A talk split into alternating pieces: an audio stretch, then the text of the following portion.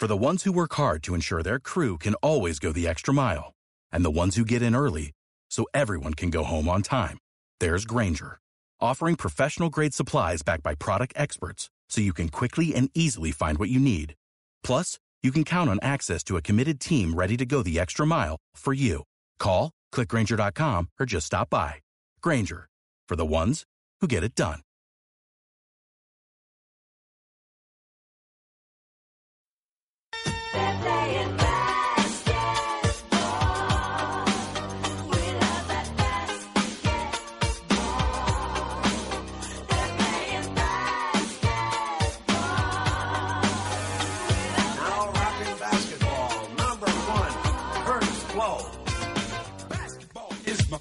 Ya estamos en territorio de finales de la NBA.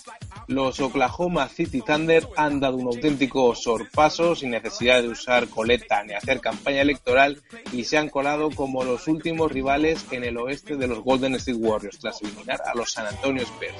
¿Será la última temporada de Duncan, de Ginobili? ¿Marcará tendencia el bigote de Steve Adams? ¿Las peras de conferencia son del este o del oeste? Todas estas y otras muchas preguntas serán las que abordemos en este nuevo episodio de Radio Mutombo, el programa de radio de sweethoops.com, donde repasaremos las finales de conferencia, poniendo por supuesto el foco también en la costa del Atlántico, en la que los dinosaurios más norteños del mundo han conseguido colar por primera vez sangre canadiense en el terreno de Lebron, y todas esas cosas que nos está dejando ya los primeros rumores del mercado. Empezamos, hoy es lunes 16 de mayo, mi nombre es Víctor Millán y vamos a hablar de baloncesto.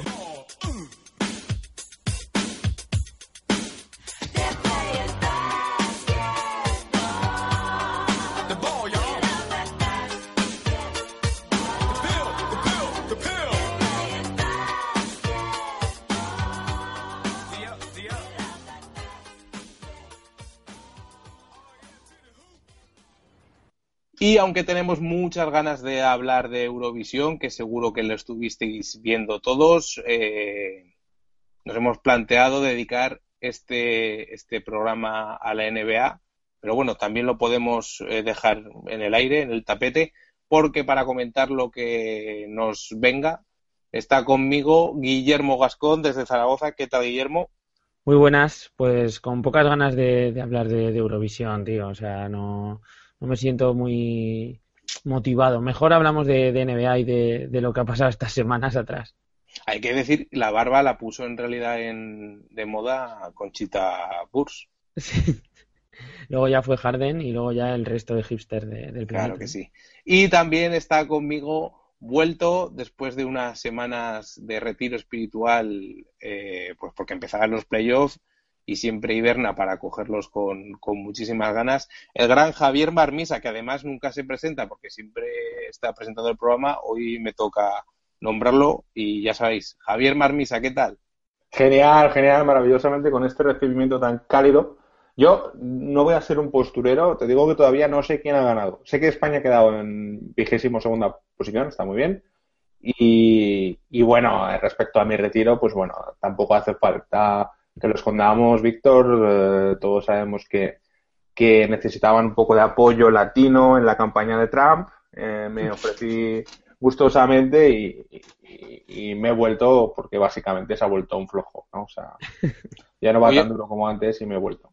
Hoy hablaremos también de Donald Trump, pero antes tenemos que hacer un repasito. Hoy mismo, lunes 16 de mayo, arrancan las finales en el partido. Primero empieza el oeste, arranca ese Warriors Thunder, pero hoy también le han dado el rookie del año, como se esperaba, a Carl Anthony Towns. Como, bueno, no había mucho que, decir, pero como, ¿cómo habéis visto este curso de rookies? Yo creo que muy, muy intensito, ¿no? Muy bien.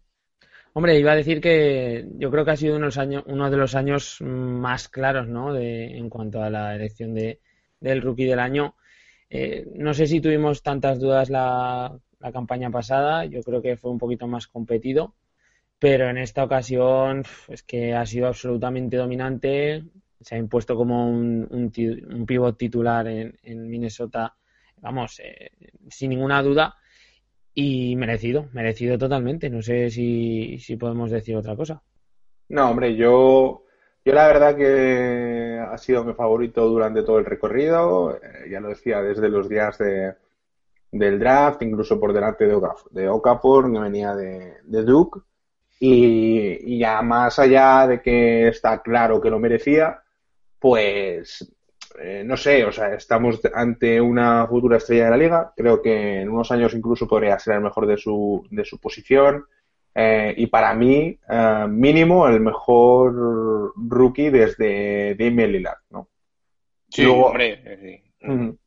Y luego más, o sea, ya más allá, pues bueno, decir que ha sido una clase de rookies muy especial y que tienes ahí a Krista Porzingis, eh, que esto es un dato que no se debería pasar por alto. El tío, o sea, ha salido la lista de jugadores que venden más camisetas de la NBA y, y Porzingis es el cuarto, ¿no? O sea, que te da, Sí. un, te da una idea de la dimensión que tiene el mercado de los Knicks también. Y de cómo lo recibieron al principio los fans de los Knicks, que nuestro compi Juan Fran de Aro, que desde aquí le mandamos un saludo, publicó cuando lo eligieron un artículo que se llamaba ¿Y si Porzingis sale bueno?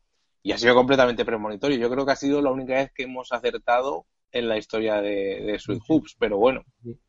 Yo propongo retirar la camiseta de Juan Fran.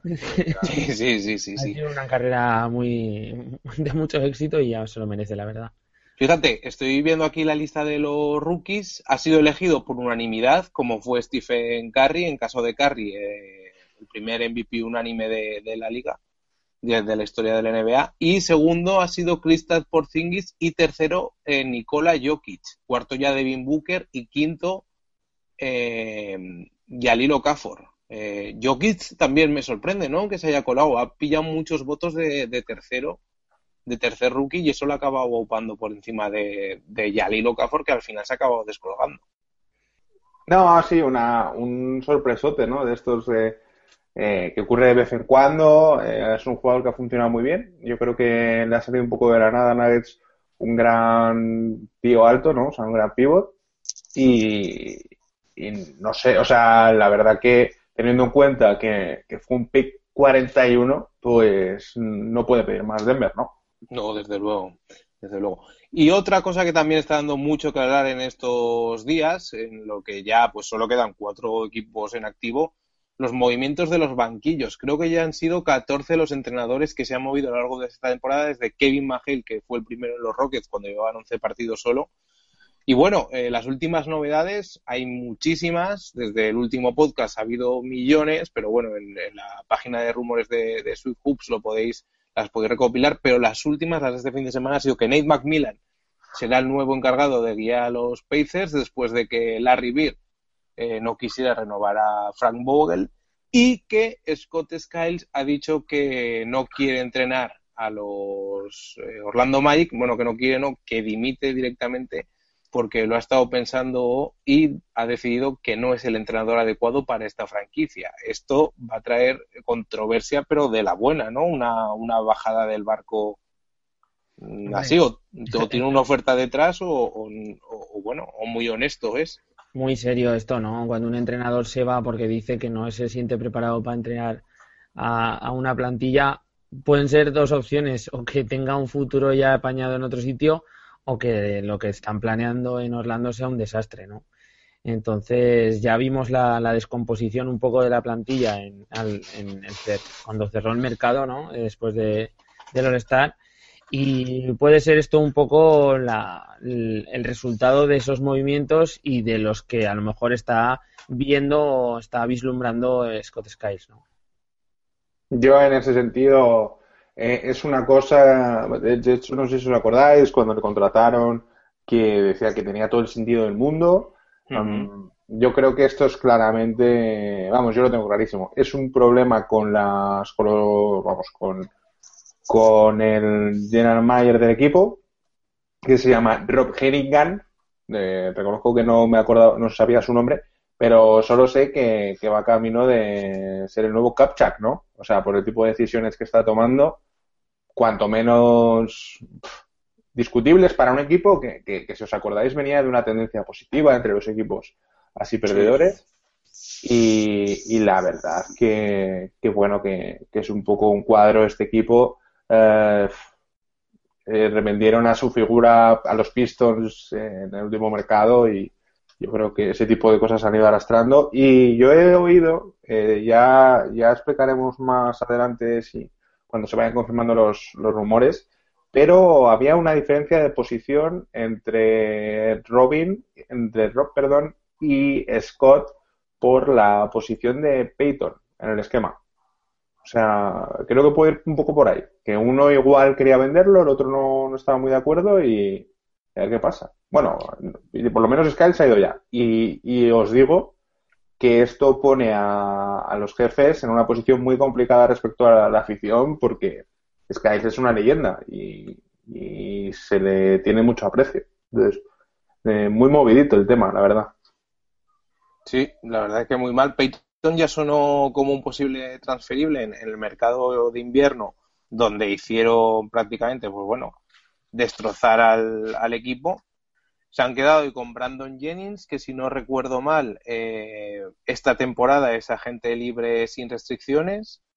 O sea que se, es uno de los equipos, los Magic, que va a tener eh, este año, después de montar un proyecto medianamente asentado en crecimiento, con Tobías, con Oladipo, con el propio Peyton, con Butchevich, claro, este año empezar de, prácticamente de cero otra vez. ¿Y qué otros equipos creéis que están tan destartalados como este? Porque este mercado hay muchísimos equipos que tienen un montón de dinero para gastar, pero precisamente porque pueden acabar muy mal tocados de que se quedan con cinco o seis jugadores en plantilla y, y, cambiar radicalmente. Pues aquí eh, hay un par de equipos que, por lo que se viene oyendo, eh, van a mover bastante ficha y una puede ser para bien y otro para mal. Vamos a empezar por para mal, si os parece, eh, con Miami Heat. Miami Heat es un equipo que ha rendido, en mi opinión, muy por encima de lo que se esperaba, que de hecho para mí ha sido una de las sorpresas para bien de la temporada. Y se habla eh, de que Dwayne Wade podría marcharse esta, este verano y en que el tema este de Chris Voss eh, vuelve un poquito a, a, estos coágulos que le están trayendo tan pues tan mala vida. Se habla incluso de que se puede retirar. Eh, y eso evidentemente te cambia completamente el esquema en Miami. Se queda un destrozo, ¿no? Ahí queda un cráter eh, absolutamente inasumible, ¿no? Y, y ostras, si, si termina saliendo Wade, eh, el destrozo ya es completo, ¿no? Eso sería ya, pues vamos, pasaríamos de hablar de, de, un equipo que ha estado en semifinales a, de conferencia a un equipo que va a desaparecer un poco de esos puestos importantes, ¿no?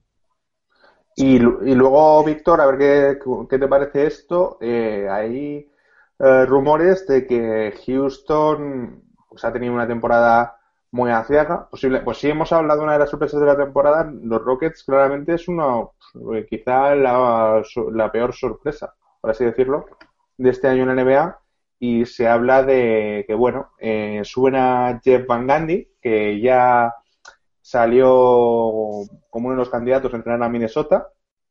Uh -huh. Y también eh, están hablando de que van a hacer un empujón muy fuerte por Al Horford.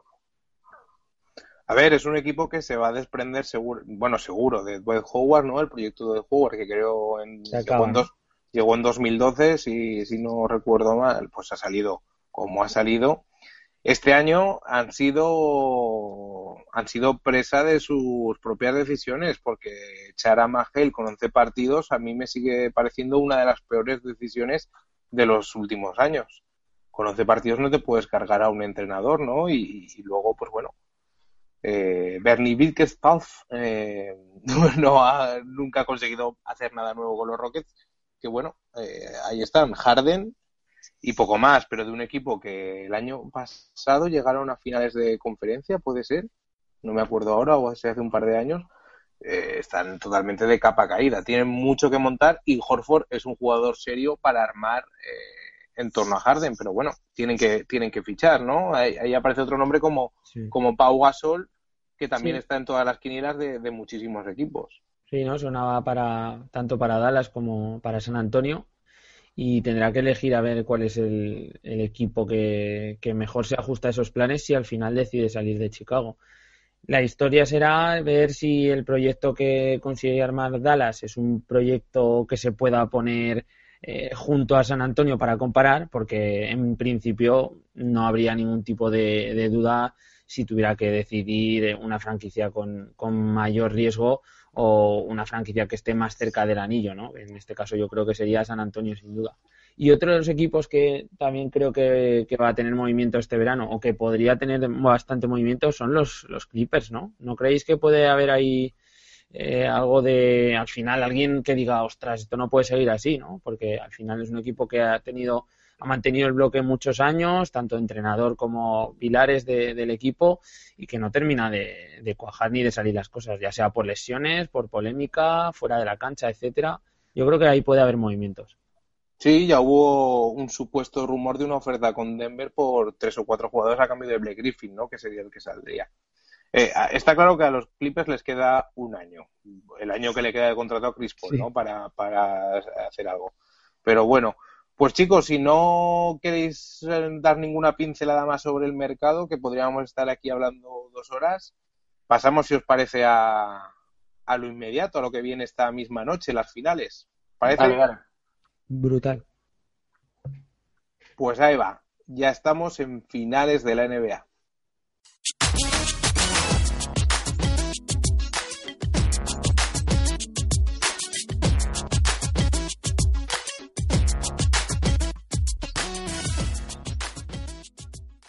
Y eh, bueno, esta noche arranca la eliminatoria Warriors Thunder, unos Thunder que, bueno, se colaron después de ganar el sexto partido a San Antonio Spurs y la primera pregunta que quiero plantear, o sí que creo que se está planteando todo el mundo, es, eh, bueno, ¿es sorpresa que los Thunder hayan ganado a San Antonio o no es sorpresa?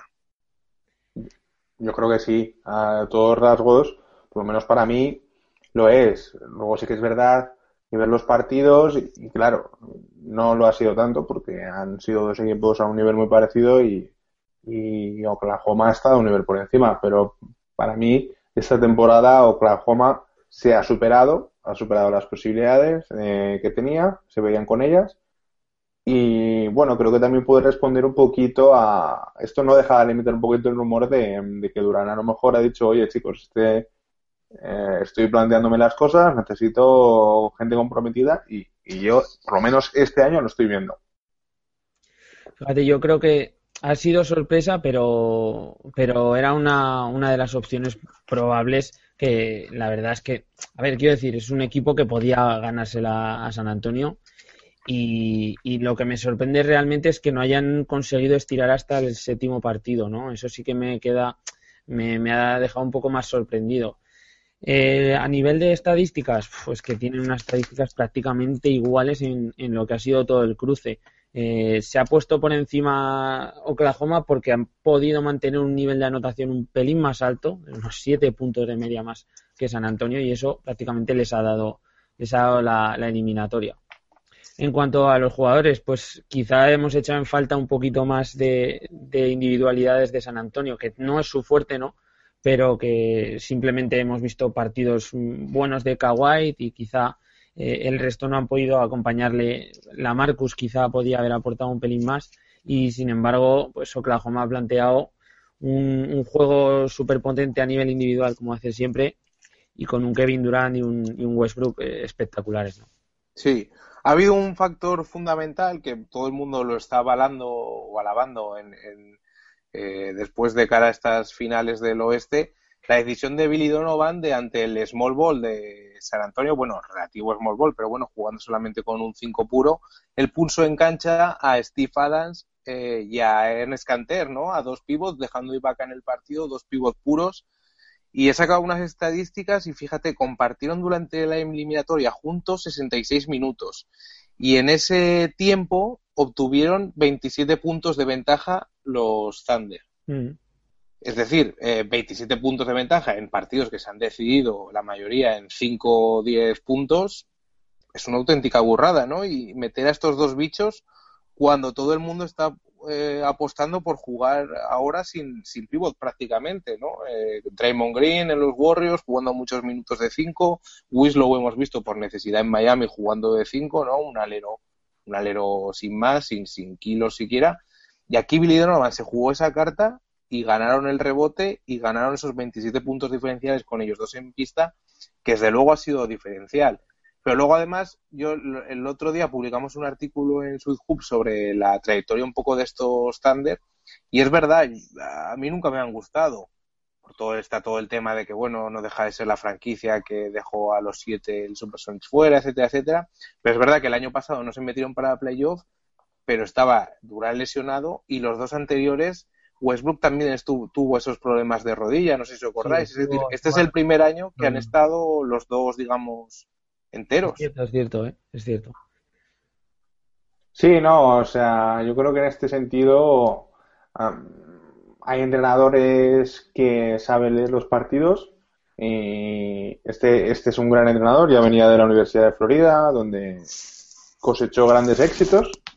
Eh, y y ocurre un poco lo contrario que, le pasaba al equipo cuando le decía eh, Brooks, ¿no? Que, sí que tiene un plan B, que sí que se adapta al rival, ¿no? O sea, yo creo que en ese sentido los, los Thunder de antes eran un equipo que siempre dejaba esa sensación de desazón de que si nos quitan el plan A morimos, ¿no? Y, eran muy planos, sí. Sí, o por lo menos yo, yo tuve esa sensación que, bueno, Brooks también tendrá, tendrá la oportunidad de cerrarme la boca en su nuevo proyecto en Washington, pero, pero vamos. Complicado lo veo. Creo que fue, eh, bueno, no, no, no será difícil superar al, al entrenador de antes, ¿no? Pero, pero bueno, más allá de eso, eh, es un poco curioso también ver cómo, como en los últimos años, eh, por lo menos los jugadores que llegan a, final, a las últimas eliminatorias, Ah, depende mucho ya no solo de su del talento de sus estrellas, sino de siempre ese otro jugador ¿no? que emerge y, que resulta que, anula a otro jugador en el ataque, por ejemplo, y, te cambia la eliminatoria. ¿Y, cómo veis el tema? Se ha hablado mucho de que puede ser los, los últimos partidos de Ginobili y de Duncan, ¿no? Definitivamente, después de muchos años hablándolo. Claro, lo hemos dicho tantas veces Hmm. que no se sabe, pero parece que esta vez podría ser definitivamente que sí, sobre todo porque el equipo ya tiene un relevo afianzado, ¿no? Bueno, son, son piezas importantes, ¿eh? Por mucho que tengan un relevo afianzado, es que eh, en, el jugador defensivo más importante de, esta serie ha sido Tim Duncan, en, tanto en a nivel de rebote como, como bloqueos, etcétera. Entonces, eh, dice mucho del peso que tiene incluso disputando menos minutos, ¿no? Y lo mismo Ginobili, estos jugadores tan killers un poco asesinos, ¿no? Que, pueden salir poco espacio de tiempo y, hacer tanto, pues son muy necesarios y encontrarles reemplazo, pues ahora yo creo que es algo complicado. No creo que sea algo tan, tan fácil esta transición, ¿no? Yo creo que, bueno, hay jugadores que directamente en la vida se ganan el derecho a retirarse cuando ellos les apetezca, ¿no? Hmm. Y yo creo que en ese sentido los Spurs, los Spurs sí que lo han, se han montado bastante bien, en el sentido de que, pues por ejemplo, pues que un jugador como Wade o Kobe envejezca, acaba siendo un poco engorroso para la franquicia, ¿no? Porque es un jugador que, que, del que depende tanto el equipo que, que, ya, bueno, pues dice, no, tú retírate cuando quieras, pero sí que ves que puede llegar a afectar, ¿no? Como el caso de los Lakers, sí que yo sí que pienso que si Kobe Bryant se hubiera eh, retirado antes, eh, el proyecto de reconstrucción hubiera empezado antes también. Pero bueno, en este caso eh, son dos jugadores que tienen un papel más secundario, pero están ahí cuando de verdad cuenta. Y, bueno, yo creo que se tienen que retirar, pues eso, cuando les dé la gana. Lo que pasa que, bueno, también ves que, pues que Alrich mm, va a requerir mm, de más, más protagonismo para poder seguir creciendo. Eh, si al final consigues a un jugador como Pau Gasol, pues también tienes ahí un, un, en la parte del poste alto cubierta y, y también tienes más margen de maniobra en la agencia libre, ¿no? Que, siempre puedes pescar más, pero bueno. ¿Y cómo veis este, este enfrentamiento, digamos, entre el small ball que van a dar los Warriors, que ya casi nos acordamos, pero bueno, eh, acabaron dinamitando la serie contra los Blazers, los geniales Blazers, con la vuelta de, de Curry, ¿no? La vuelta de, los triples. Eh, ¿Cómo veis esto contra el juego que está planteando Oklahoma en esta serie contra San Antonio? Que quizás sí que tenga un juego más parecido y los han anulado. ¿Creéis que tienen posibilidades de haber sorpresa en, este sentido? ¿O que, les puedan un poco yo creo que va a estar más igualado de lo que, de lo que quizás se espera, ¿no? Eh, más que nada porque Oklahoma viene de una, una dinámica ahora que, que, va a ser súper interesante, muy enchufados, porque ganar a San Antonio saben que, que, era algo muy complicado y lo han logrado. Yo creo que se les da un, un nivel mental ¿no? y de confianza eh, muy importante. Y Golden State, pues bueno, no creo que pequen de, relajarse, etcétera pero sí que pueden empezar un poquito, un poquito fríos, ¿no? No digo que se que, que, vayan a dejar pasar la serie un par de partidos así sin más, pero sí que puede pillarles un pelín por sorpresa y podamos ver pues alguna cosa que, que nos deje un poquito más perplejos, ¿no? Algún partido que no esperemos que, que pierda a lo mejor Golden State en casa o alguna cosa, porque Oklahoma eh, lo que ha hecho perfectamente bien es llevarse el último, el sexto partido, el, el, partido contra San Antonio, el que le daba el pase a, a, su casa, ¿no? Eso ha sido también algo determinante. Yo soy un poco más. Voy a jugar un poco más. A dar, dar, un pronóstico. Hay que mojarse. No, yo un segundo. Yo, yo, yo creo que Oklahoma City es un gran equipo, tiene dos grandes jugadores, pero veo a los dos equipos, que los, los, dos últimos equipos que se han clasificado, que son Toronto y Oklahoma City, uh -huh. en condiciones normales son sparrings para, para Cleveland y para Warriors. Que pueden bueno. ganar, que van a ganar algún partido, seguro. Pero eh, lo que has dicho de que sí, que han encontrado un nuevo juego que ha atascado a los Spurs y tal, sí. Pero es que eh, para los Warriors es tan fácil, un simple cambio de marcha tienen tantos jugadores que pueden tomar el relevo, incluso si tienes a, Stephen Curry, que es un jugador a día de hoy indefendible, eh, mal, creo que es que son favoritos. O sea, te, sí. me la juego un 4-1, uh -huh. pero vamos, puede ser un 4-2 o un 4-0. Sí, hay que decir que en temporada regular el balance ha sido un 3-0 para Golden mm. State y además un par de partidos de, de paliza, ¿no? Eh, hay que ver un poco el hambre que tenga Durán y que tengan Westbrook, pero, pero sí que es verdad que, bueno, eh, sí que yo sí que creo que puede haber un 4-2, ojalá un 4-3 y tengamos un séptimo partido, pero no creo que la cosa pase de un 4-1, 4-2. Bueno, incluso eh, no, o sea, no por nada, sino que, que ojalá le pongan contra las cuerdas, ¿no?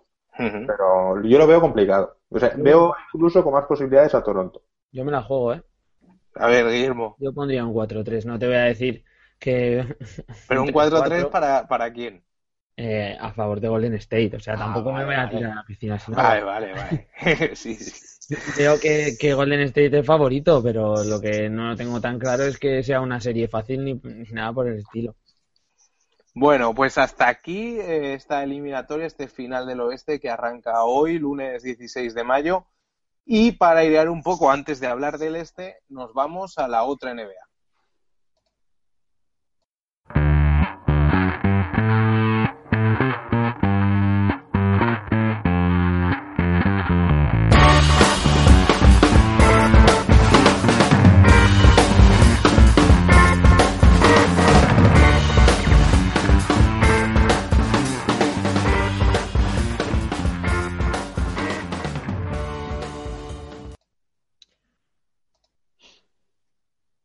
Pues sí, bueno, tenemos eh, cositas interesantes de, de, esta información que va alrededor de lo que es la, el deporte en sí.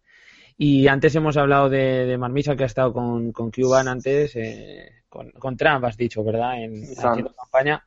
Pues aquí ha saltado, se ha cruzado el tema con, con personajes también famosos de la NBA, como es eh, Cuban, Mark Cuban, y bueno, lo que la información que ha salido es que eh, bueno ha rechazado Mark Cuban públicamente la posibilidad de, de ponerse como oponente a, al mismísimo Trump para ese puesto de, de, presidente al que opta en el Partido Republicano, en ese mismo partido, ¿no?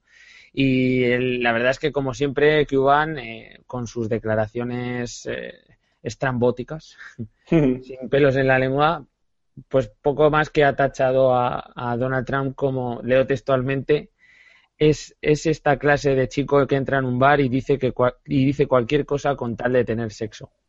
Es Donald Trump. Lo malo es que ahora, lo malo es que ahora somos todos los que vamos a ir a la cama con él. Bueno, eso son palabras así eh, no es que estén sacadas de contexto, sino que son literales. Y es lo que opina del eh, Cuban, que ha rechazado, confirmamos que ha rechazado el, el presentarse como, como opción contra, contra Donald Trump. Y otra cosilla que os quería contar es que ya sabéis que desde hace un tiempo se viene hablando de, la publicidad que se puede, que la NBA va a permitir eh, introducir en las equipaciones de, los jugadores, ya no en, las equipaciones de calentamiento, etcétera, que algunas veces hemos visto alguna cosilla, sino en las de, en las de juego. Y han salido ya unas, unas imágenes porque eh, los Caesars han, han, llegado a un primer acuerdo eh, con, con una marca de, de televisión, etcétera, eh, Staff Hub se llama, por el cual tienen tres años de contrato y eh, mostrarán su, el logotipo de la marca en lo que es eh, la parte superior de la tetilla izquierda. Muy bien descrito. Escrito así, es básicamente donde tendría el escudo cualquier equipo de fútbol al uso.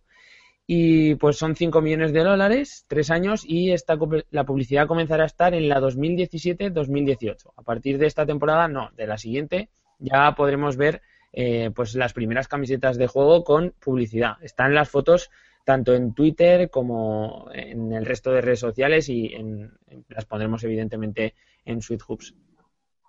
Sí, eh, hay que decir que esto a la gente le preocupa en cuando te vayas a comprar una camiseta no tendrá este logo de publicidad, pero sí que tendrá el logo de Nike, que es el que tiene ahora los, los derechos en vez de Adidas en las camisetas de NBA. Eso es. Pero bueno, es lo que ha llegado. A mí, la verdad, esta publicidad no me molesta en nada. Es un loguito pequeño. No es muy intrusiva, la verdad. Y como lo que dices, reemplaza lo que sería el logo de marca. Sí, básicamente es eso. Sí, no, está hecha con buen gusto. Era una cosa además inevitable. Curiosamente, pasa un poco al revés. O sea, en el fútbol esta temporada ha habido varios equipos que han jugado sin publicidad, pero mm. también porque no había nadie que la pagara. Y ahora está llegando al baloncesto. Y, y a mí, por lo menos, me parece que está hecha con buen gusto. ¿eh? Está ahí con, con una muy muy escorado, muy, muy bien. Está bien, bien, integrado, ¿no? Que es lo que quizá echamos un poco en falta aquí en, en deportes como el fútbol, que hay, eh, joder, hay equipaciones que parecen pues... Eh, y además que no te enteras, porque ahora la, mitad de los equipos de la liga llevan eh, publicidad china. Sí. tampoco, te des de nada. Pero en eso, eso hay que agradecérselo a Tebas, ¿no? Y, su, y sus grandes malabares de, fútbol asiático. Y sus, sus partidos a las 3 de la tarde. O sea, eso está pagado. Eso está pagado y, ya está no pasa nada. Pero vamos, que yo recuerde Sevilla, Málaga, Betty y si no sé si Valencia. Creo que este año los he visto sin publicidad, que igual luego se lo han puesto, no lo sé, pero, bueno, curiosidad. Sí. Eh, en fin, otra cosa de camisetas que he leído hace ahora, bueno, camisetas de ropa deportiva o previsiblemente ropa deportiva, es que Kobe Bryant eh, ha registrado la marca, ¿no, Guillermo? Ha registrado... Ha registrado Black Mamba, ¿no? Sí, se mete, se mete en los negocios. En, sacar su propia línea, o a lo mejor conjuntamente con alguna marca importante, tanto de zapatillas como, como de línea de ropa, casual, etcétera, ¿no? Como estilo, pues, Michael Jordan. Sí, sí, sí, sí, sí. Muy bonito. Habrá que estar atento al mercado de camisetas porque puede, puede ser interesante. Y después de este intermedio, que espero que haya servido para desahogar un poco, vamos con lo que le interesa también a la mitad de la otra NBA, que es la final del Este. But we have to understand he's playing against some bulldog guy. You know, Nene, Nene playing basketball. Nene, Nene playing basketball. Nene, Nene playing basketball. Nene.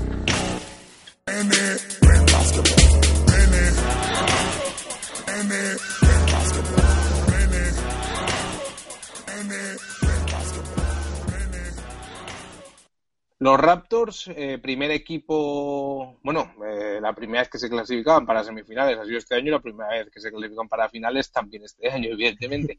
Ayer, eh, ayer domingo, ganaban el séptimo partido a Miami en una serie que ha tenido tres prórrogas, que ha acabado con los dos equipos desquiciados, sin Whiteside, sin Balanciunas y en fin. La gran diferencia hasta el final es, aparte de que uno es Cleveland y otro es Toronto, es que bueno, eh, Cleveland debe llevar una semana de descanso, ¿no? Y, mañana arranca esta final en, Cleveland eh, con los Raptors muy tocados y sin Balanciunas, ¿no? Esta sí que puede ser un paseo de Cleveland al completo, ¿no? Es un equipo como Toronto, al que se le ha estirado tantísimo la, serie, con unos cruces súper igualados, estirados, como dices, con prórrogas incluido, lesiones por todas partes, eh, pues puede ser un paseíto, ¿no? De, Cleveland. Aquí sí que yo me mojo tranquilamente y pongo un 4-0. No sé cómo lo veis. Sí, yo también apuesto casi por, por eso. ¿Tú, Marmi, qué, ves? Añaderos un poco de salsa. Yo sí que les veo con posibilidades de pegar un golpe en la mesa. O sea, Cleveland no está haciendo, está haciendo buena postemporada, pero ha tenido momentos de bajón muy fuertes durante la durante la temporada, llevan mucho tiempo de bajo, parado, o sea, ya unos días ya que no, que no juegan y eso creo que beneficia ahora mismo el hype, por así decirlo, lo tiene Toronto. Y, y, desde luego yo por lo menos en, en, Instagram no recuerdo tanta ilusión por un equipo de baloncesto como, como por estos Raptors. O sea, están en todas partes. Eh, Creo que Lauri llega en un momento muy, muy dulce, muy inspirado. De hecho, ya está empezando a haber incluso debate de si es el segundo mejor jugador de la liga ahora es de Carry. Creo que, que muy, muy, muy, guau, guau, guau, muy incendiario. No, eso, pero, eso no se hablaba hace ni tres semanas cuando empezó el playoff, estaba muy en el fango. Me refiero, o sea, pequeñas declaraciones de, propios periodistas hacia él, ¿no? Eres el mejor después de Carry. Pues no, hombre, el segundo mejor es LeBron, decía él.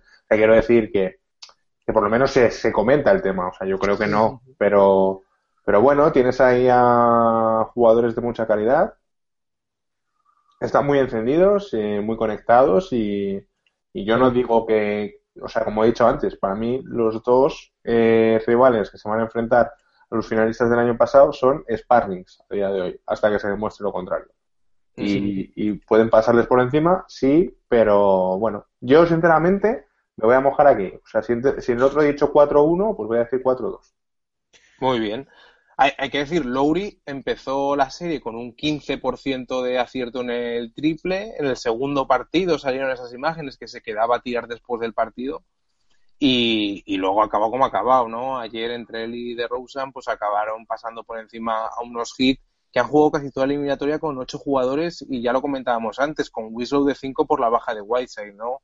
Eh, o sea, una locura eh, llegar a una tanda de playoffs como esta de esa forma muy dramática, ¿no? Muy, muy, muy, muy de si hubieran ganado de verdad habría sido realmente heroico, porque no, no la tenían para nada a su favor. Lo han luchado hasta el final y, eso les honra, pero eh, ya lucharon hasta el final contra Charlotte, o sea que, que en realidad eh, ha sido un cruce en el que los dos equipos han llegado muy lastrados y muy cargados y yo creo que eso les va a pasar más factura, más que el hecho del, hype que puedan llevar o de ese entusiasmo, es que Cleveland ha hecho un 4-0 contra Detroit, ha hecho un 4-0 contra Atlanta y ahora tiene pinta de ser pues otro 4-0 con toda la plantilla dispuesta, eh, preparada y, yo creo que va a ser así. Sí, puede ser, pero yo lo que digo es que em, ya, ya lo ha pasado a, Cleveland que en plena velocidad de crucero eh, salte un pistón y, recuerdo que esta temporada, con, la pedazo de temporada regular que han hecho, eh, destituyeron al entrenador. O sea, que, luego ese vestuario habrá, había, hay que verlo, que también Irving tiene, su, tiene sus, sus momentos airados. Y yo quería comentar una, una cosa que por lo menos eh, a mí sí que me parece curiosa, que es que este año los cinco mejores jugadores del momento, desde mi punto de vista, van, están todavía en playoffs que normalmente siempre hay, siempre hay un equipo que se queda fuera con un gran jugador, por ejemplo Durán o algo así, pero a ver, si estés de acuerdo conmigo. O sea, para mí los cinco mejores jugadores de la NBA en este momento son Westbrook, Lowry, Curry, James y Durán. Y están jugando los cinco. Sí, mm, es, posible, o sea, es imposible meter ahí a, a Lowry. Pues sí, o sea, desde luego él es el, alma mater de estos Raptors. Lo, lo, complicado es hacer un quinteto con, con Sí, sí. Hombre, es un quinteto al estar. Sí, sí. Totalmente.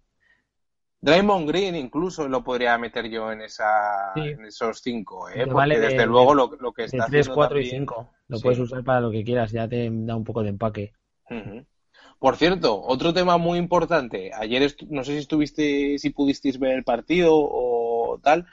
Creo que no estaba Drake en el campo, que siempre, ya sabéis que Toronto es eh, un partido de baloncesto y luego aparte está Drake con sus colegas en primera línea increpando y luego toda la gente que está afuera, como dice Guillermo Jiménez, de botellón, ¿no? Que se los enfocan, los enfocan ahí y está todo medio Toronto en la plaza y gritando es viéndolo por los eso. Es una gran Sí, sí, excepción sí. la de Toronto. eh. A mí, me, a mí me cae muy bien. Drake, te voy a decir una cosa. Drake me hace menos gracia. Eh, Sí, a mí también. me parece muy exagerado todo lo que hace, ¿no? O sea, no, no es un Spike Lee de la vida. O sea, no, no se ve ahí eh, como un- tan... Pero, pero le han dado una, le han un- dado alas, le han dejado rediseñar el logo, le han dejado sacarse No, sí. la- el rabo ahí. Ha dejado, o sea, los árbitros le han dejado increpar a un jugador sacando de banda. ¿No os acordáis de- del hermano Sí, de Justin. Holiday? Del, de Justin Holiday, el hermano de True Holiday, que le, que Sí, le sí. estuvo ahí gritando ahí en la oreja. En fin. Sí, eso fue bastante desagradable y, y no, no viene a ser esos, esos momentos míticos, ¿no? O sea, me, me está viniendo a la cabeza este momento histórico de Reggie Miller eh, haciendo, haciendo el gesto de, de ahogo a, a Spike Lee, ¿no? O sea, no, no Ujú. llega a ser ese pique guay. No, Ujú. no, no, a mí por lo menos me, me parece muy sobreactuado. Pero bueno, Pero, pero, Drake- una sí, cosa, Drake es lo que asume es un poco el, el rol de fan estrella. o sea, es, es la estrella y es fanático al mismo tiempo, ¿no? Quiere sus focos también dentro de la pista, aún sin ser jugador. Pero yo tengo una pregunta, porque esto es una pregunta porque de verdad que no lo sé. ¿El Justin Bieber se ha dejado ver en las gradas de Toronto vestido de fan de Toronto? Porque, porque es muy sinvergüenza el tío este. O sea, yo le he visto en- ya no solo en las gradas, sino con, con mark, o sea, con, con merchandising de los Nets, de los Knicks y de los dos equipos de Los Ángeles. Y, y yo me y, de- y de- del Barça y del Madrid. bueno, eso también, eso también. Bueno, pero eso viene a ser un poco que el chaval viene a hacer un concierto, le da una camiseta y dice, no te voy a hacer el feo. Pero esto va a ser parecido, ¿eh? Pero esto es ya irse al campo, vestirse y es como, tío, de verdad. Y, y, y Toronto es un sitio, o sea, de hecho voy a buscarlo en internet mientras habláis. Pero creo que no, ¿eh? Yo creo que no ha llegado a dignarse, pero sería, Es sería lo más... canadiense, el, el tío es canadiense, ¿no? Por eso. Sí, sí, creo que sí.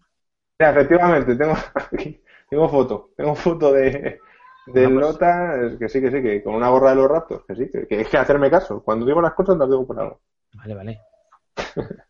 En fin, pero yo todo este debate lo habría por algo mucho más importante, porque me he puesto a buscar, eh, a ver un poco lo de Drake, porque no fue siendo que iba a todos, y resulta que la primera noticia que me encuentro es eh, en un excelente periódico que se llama La Razón, que informaba de esto, y es una noticia de hoy que dice, el secreto mejor guardado de Drake. Él y Rihanna llevan juntos casi un año. Toma, o sea, esto ya se sabía después de los videoclips, pero quiero Hombre, decir, no sé ya si sabemos, visto- ya sabemos por qué no fue al partido. ¿ha- ¿Habéis visto el- un directo que hubo hace poco en Miami que salían cantando los dos? No, Bueno, pues eso lo adjuntaremos también al podcast. No, Puede no, ser la parte más interesante. Ajúntalo y no sé, a mí me parece un poco, tampoco está confirmado, o sea, me lo confirmas 100%. lo ha publicado Maruenda. Entonces está, confirmado. Eh, pero bueno, es que si me, joder, si todavía OK Diario o también Sitios Eco ya, Espérate que lo voy a más. buscar mientras eso.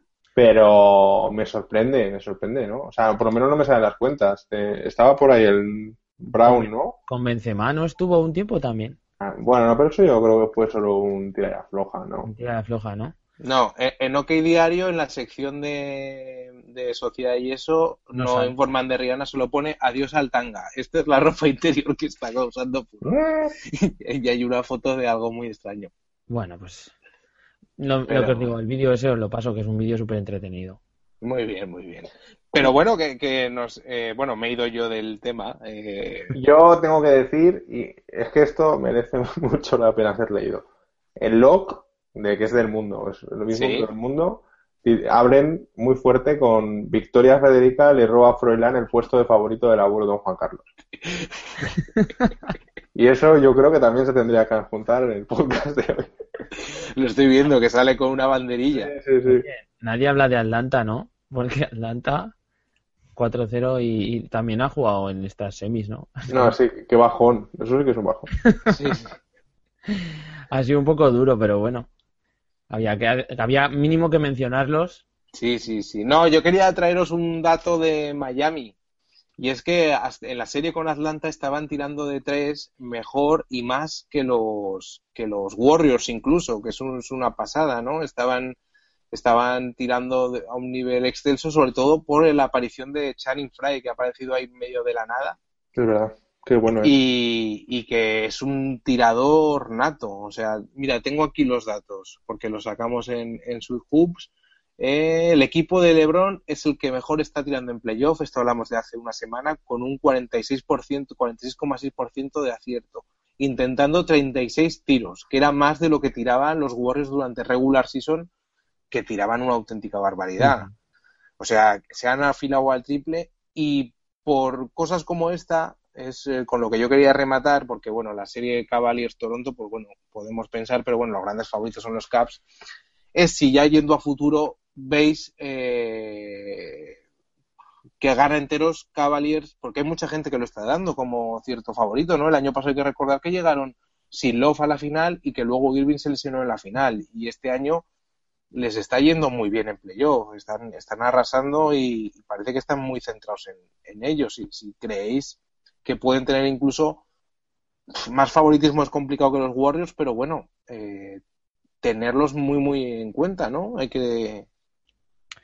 Buah, yo, fíjate, creo que contra pronóstico van a, van a hacerse con el anillo este año.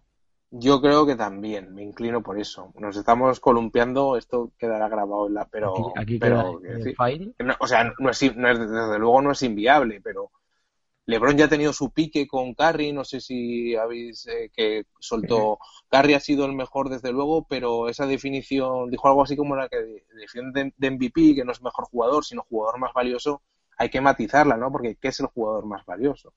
Yo creo que eso es, sí.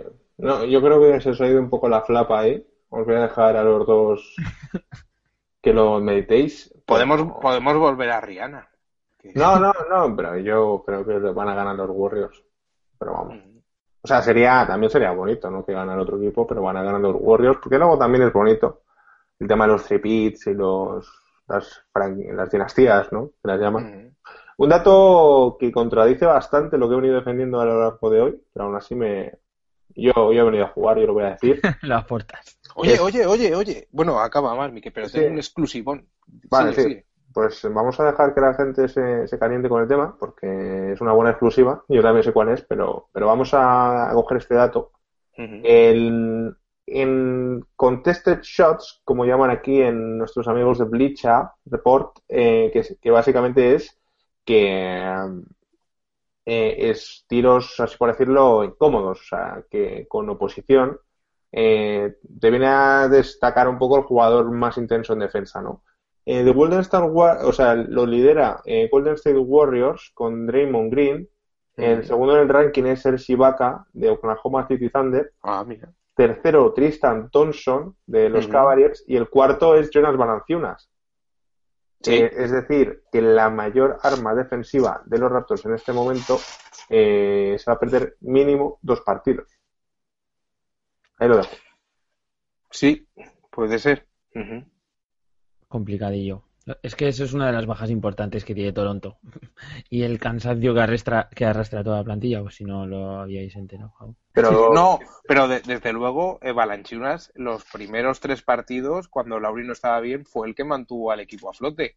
Eso, eso por descontado. O sea, quiero decir, la explosión que ha tenido ya venía confirmado, pero este año Balanchunas ha subido un peldaño más para ser, estar en el top 5, quizá top 5, ¿no? De pivos de la liga, yo creo, ahora mismo. sí, hombre, a mí me salen las cuentas así a priori, pero habría que darle una vuelta a eso. Pero sí, al principio tiene todo el sentido del mundo.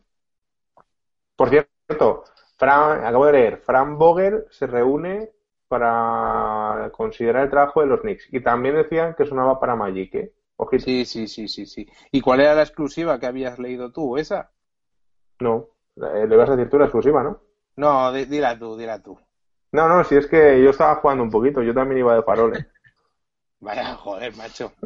Bueno, pues que eh, eh, lo he estado viendo al lado de la noticia del nuevo tanga en OK Diario. Mm. Ha aparecido Pau Gasol presenta en las redes sociales a su nueva novia. ¿Qué me dices? Sí, Ojo. sí, sí, sí, sí, sí, sí. Se llama, eh, espérate, se llama Catherine McDonnell, una ex periodista, y ha subido una foto a Instagram. La cosa es que yo nunca he sido muy de seguir si Pau Gasol tenía novia y no, pero sí que tenía una novia que era una una cheerleader o algo así de aquí Sí, de, Barcelona, ¿no? O algo así. Era una cheerleader del Barça, tío. Pues O sea ahí veis la exclusiva. Era la novia de toda la vida. Pero Sí. Bueno, estas cosas pasan. esto es Sí, sí, sí, sí. En fin, Que bueno, les vaya muy bien, ¿eh? Por eso, ¿eh? que les vaya muy bien. Claro, por supuesto, hombre, es un tío grande en todos los sentidos. Yo quiero recordar otro dato, ya que estamos sacando datos. En la lista de últimos rookies del año, Eme- Emeka Okafor fue el rookie del año, macho. ¿Cómo es la vida? Y Brandon Roy, pero Brandon Roy es que fue muy bueno. Brandon Roy fue una pasada. Pero Emeka Okafor Ostras. fue un poco pufo, ¿no?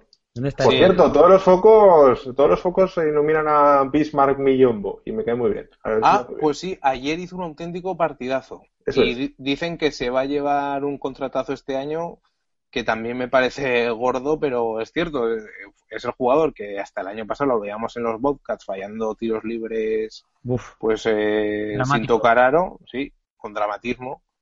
Y ayer hizo un auténtico partidazo. También es verdad que ante un equipo que no tenía ni un solo pivot. Pero bueno, eh, en, la, en NBA.com, en la web oficial, en la edición americana, vaya, eh, ponían a Villombo como una de las claves para que los Raptors tuvieran opciones de ganar. Sobre Sí, todo porque no estaba Lanchunas, ¿no? tiene unos, una buena serie por delante para lucirse y para ir subiendo ca- cada partido y cada punto que metaba e ir subiendo su posible contrato. Muy bien, chicos. Pues yo creo que ha sido un podcast completito, ¿no? Hemos tenido eh, mucho de todo. Porque- Yo lo dejaba ahí, o sea, ya de aquí no lo levantas. No, No. no. Ah, por cierto, el, el béisbol, que es uno de los deportes más aburridos que se ha creado en la historia, nos ha dejado una pelea brutal. No sé si la habéis visto. Pero combates. Mm, Eh, no, no. eh, eh, com- combate, combate. se, se hizo, o sea, por lo visto, uno hizo una jugada mal, o sea, una cosa fea, una cosa fea que no se debe hacer, pero yo no conseguí entender que era como un amago de que te doy con la pelota, pero no. No le tiraría un japillo. Y el, no, no, y el otro le solta, le soltaba un truco, pero un buen truco, que, le- que le- se, se le va la grafar volando y salió todo el banquillo, los dos banquillos ahí a zumbarse. así, joder. A mí lo que me importa es salieron con los bates. No, no, a, a puño. O sea, A puño, eh, a puño limpio. Bueno, Ah, por menos- mucha, muy decente, ¿no? La cosa muy decente, pero vamos, se, comenta que, que la gente, o sea, que por primera vez, o sea, gente despertándose, ¿no? De- del Claro. sopor, en, ostras, que se están zumbando, ¿no? Tre- 30 años yendo al campo para esto. lo mejor que le ha pasado en su vida a esa gente. Es increíble. Es- dicen que es el deporte de Estados Unidos, macho. Joder, Dice mucho, dice mucho dice mucho. Ahora, ahora entendí lo de Trump, ¿no, cabrones? Sí, sí, sí, sí, sí. En fin, pues bueno, hasta aquí este capítulo de Radio Mutombo, el podcast de, de Sweet Hoops. Y os esperamos ya con, con las finales en marcha, ¿no? Yo creo, bueno, igual ya veremos cuando nos juntamos, pero en principio en dos semanitas nuevo capítulo para repasar todo lo que haya pasado, que desde luego es mucho. Y, y hasta aquí. Gracias, chicos. Gracias a ti. Abrazo. Y un abrazo muy fuerte a todos y a disfrutar, que ya no queda nada y luego vienen 130 y pico días sin baloncesto, así que Luego a Navidad. Es increíble. Luego Navidad, eso es. un abrazo. Venga, abrazos.